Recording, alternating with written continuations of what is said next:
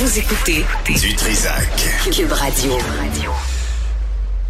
Denis Goulet est avec nous. Brève histoire des épidémies au Québec, du choléra à la COVID-19 euh, chez Septentrion. Ça a été euh, publié en, euh, en 2020. Monsieur Goulet, bonjour.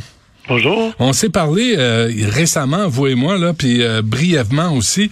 Là, on, se pose la question, on est rendu à 22 mois, là, vous êtes à bout, je suis à bout, on est tous à bout.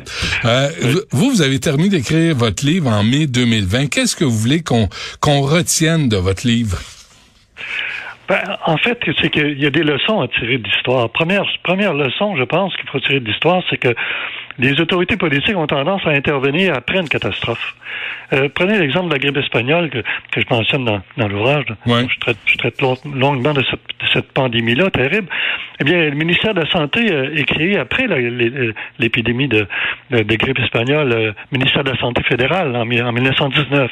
Ensuite, au Québec, ben, on va créer, on va renforcer le, le Conseil d'hygiène en province de Québec, qui va devenir un service provincial d'hygiène. On va créer des unités sanitaires pour euh, vacciner la population, pour, pour mettre en place des programmes de prévention des maladies infectieuses. Non seulement ça, mais aussi l'ancêtre de l'Organisation mondiale de la santé qui va être créée peu après la pandémie de grippe espagnole, qui s'appelle la Société des Nations, qui va créer un groupe de surveillance, on veut, hygiénique, sanitaire à l'échelle internationale.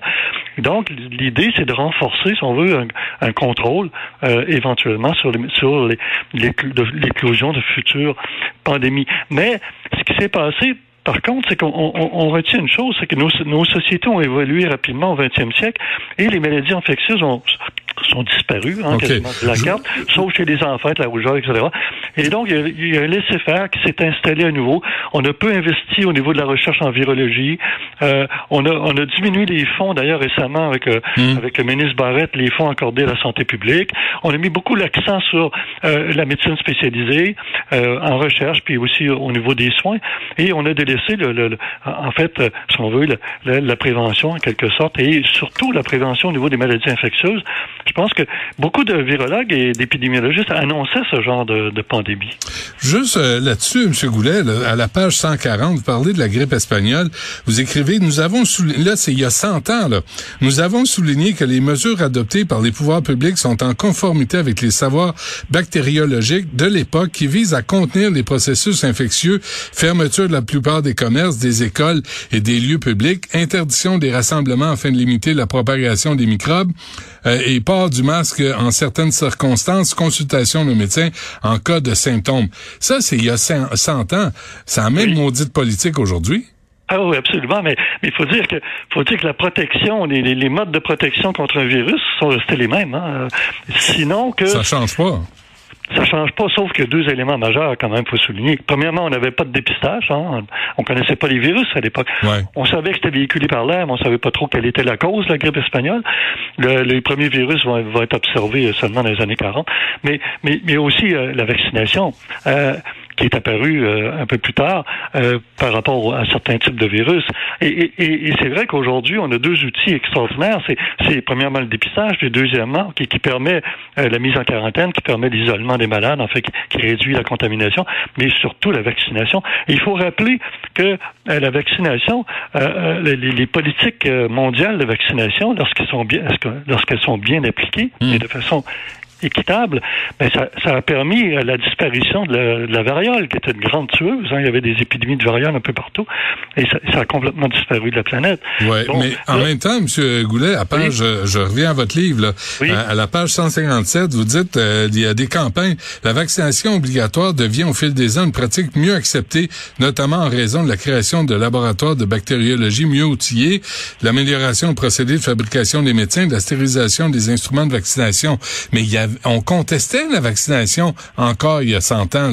Puis on voit qu'on conteste. Maxime Bernier a défilé dans les rues de Montréal encore en fin de semaine. Je, je, peux pas croire qu'il y en a qui n'ont pas évolué à ce point-là. Ah ben non non, je, pense pas que je, pense pas y il puisse y avoir une évolution des mentalités si, si rapide. Vous savez, c'est très bizarre quand on fait de l'histoire des maladies, l'histoire des représentations des maladies, etc.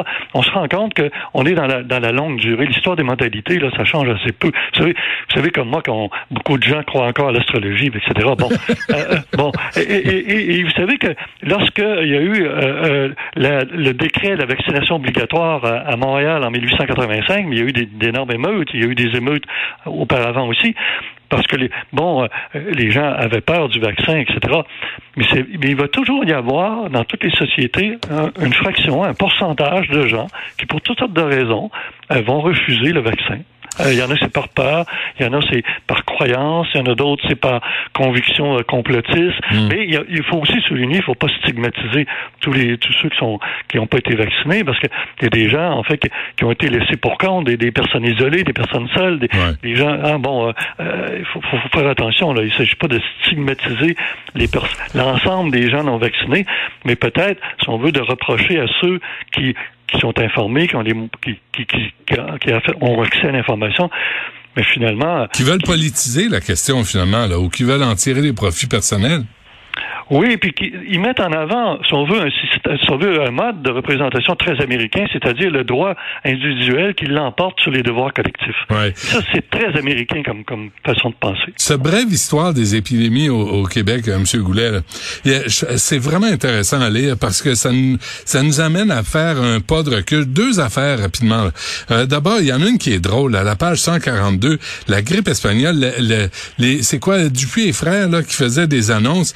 Puis on, disait qu'on démontrait que la grippe et autres maladies contagieuses attaquaient de préférence les constipés. Ce qu'il recommande.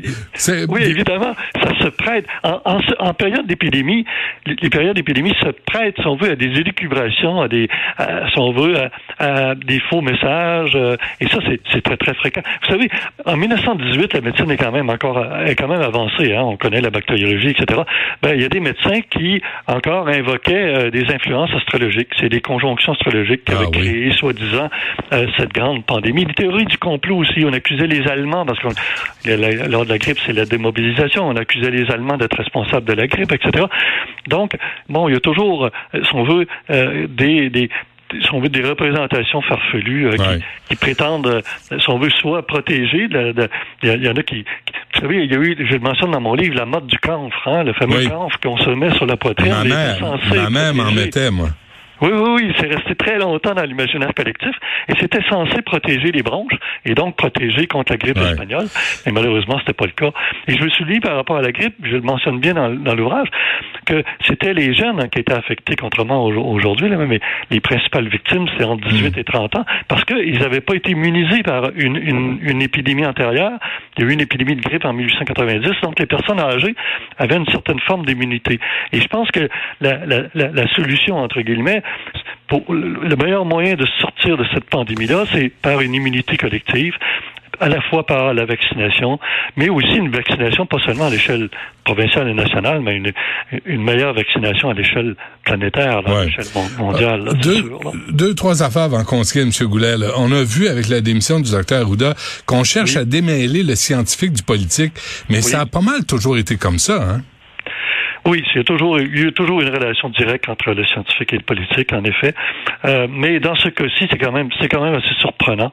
Euh, je pense qu'on aurait pu on aurait pu séparer les deux fonctions euh, bien avant, parce que le, le, pauvre docteur Arruda avait les mains liées d'une certaine façon en cumulant deux postes et, et, et de sous-ministre, sous-ministre, oui, sous ouais, c'est ça. Qui doit répondre au premier ministre, hein, évidemment. Donc non, ça c'était c'était pas souhaitable. OK. L'autre affaire dans votre livre, M. Goulet, c'est euh, la grippe, euh, la, grippe asiatique, la grippe de Hong Kong en 68, le SRAS en 2002, H1N1 2010-2011, la grippe asiatique 57 1957-59. Euh, pourquoi les grippes qui viennent de l'Asie sont semblent être aussi dangereuses Pourquoi pas de l'Amérique latine, par exemple? Ben, ça, c'est un, c'est un problème de, euh, un problème épidémiologique qui est lié aux transmissions. C'est la transmission, on appelle ça la barrière d'espèces. Ça vient toujours d'un animal, en général, hein. Et vous savez que les, bon, les Chinois, par exemple, c'est des amateurs de canards, hein. Ils sont très nombreux aussi. Donc, il y a des élevages de canards, des élevages de, de porcs, hein. On mange beaucoup de porcs, beaucoup de canards. Et les, les, les, les fermes d'élevage, souvent, c'est domestique ou, etc. Donc, la transmission se fait beaucoup plus facilement en Asie que ça peut se faire en, que ça peut se faire en Amérique du Sud. Et donc, c'est un, c'est un contexte socio sanitaire qui explique euh, et environnemental aussi qui explique, si on veut, que c'est vrai que la plupart des, des grippes proviennent proviennent d'Asie et euh, on avait prévu d'ailleurs qu'avec euh, euh, l'ouverture des frontières de la Chine, on avait prévu qu'il y aurait éventuellement euh, de nouveaux virus et de nouvelles pandémies qui affecteraient, hmm. qui affecteraient l'humanité. Et quand est-ce qu'elle se, se, termine cette saloperie de Covid-19 là présentement, M. Goulet? Avez-vous avez-vous des boules de cristal? Si vous aviez à faire un, non, un addendum à votre livre non, j'ai pas de boule de cristal, mais moi, je suis assez optimiste qu'il va y avoir une baisse significative à partir du printemps. Euh, mais de là à, dire que ça va complètement disparaître, c'est difficile à prévoir parce que euh, bon, il y a toujours euh, évidemment la variable des, des, bon la possibilité de variants, mais je, veux quand même donner une note positive. Vous savez, c'est déjà arrivé que des variants perdent de leur virulence et que donc euh, une, une, un virus qui est très très virulent comme le, euh, le Omicron, hein, qui est très contagieux, peut-être un, peu moins des effets un peu moins nocifs, mais il arrive parfois que des virus lors d'une variation perdent perdre son pouvoir, son vœu pathogène, et c'était, ça a été le cas pour la syphilis et certaines maladies, et ça, ça peut se produire, c'est souhaitable, mais euh, quand même, rassurons euh, vos auditeurs, c'est toutes les pandémies, toutes les épidémies finissent par disparaître. C'est certainement une des plus longues hmm. que l'on assiste, mais c'est un contexte euh, mondial et socio-sanitaire, c'est des déplacements de, population, je parle des trajets aériens, etc. Je veux dire, c'est, très complexe à, à contenir, mais... Est-ce qu'il, est-ce qu'il faudrait arrêter de voyager? Pendant un, an ou deux là, solide. Mais tu sais, fermer les puis arrêter de voyager, surtout pour euh, tu sais pour aller euh, se faire dorer la bisoune euh, dans le sud là. Ça c'est je, je, pense que c'est quasi impossible parce que ça, premièrement, ça mettrait à terre les. Bon, il y a, toujours des questions économiques, des questions sociales. les gens ont besoin de vacances, les gens ont besoin de soleil, etc. Ce serait une mesure euh, autoritaire de, de, de, type dictatorial. On vit quand même dans une démocratie. Hein. Oh, tentez-nous pas. Tentez-nous pas. bon. Donc, euh, non, non, ça, et, et, réalité, pour être franc, en termes épidémiologiques, je pense pas que ça résoudrait la question. La question va se résoudre par une immunité collective et par un affaiblissement, si on veut, de la virulence du, euh, du COVID. Donc, c'est ce qui va se produire. C'est ce qui va se produire. La vaccination au plus sacrant pour tout le monde. Oui. Euh, Denis Goulet, brève histoire des épidémies au Québec, du choléra à la COVID-19 aux éditions Septentrion. C'est vraiment aller pour comprendre le contexte là, des, des épidémies. Puis ce qu'on vit présentement, c'est particulier à cause de la technologie de l'époque, de la circulation des transports, mais euh, c'est pas nouveau, hein? Non, c'est vrai. C'est bon. Denis Goulet, grand merci à vous. À la prochaine. Merci à vous aussi. Au plaisir. Au revoir.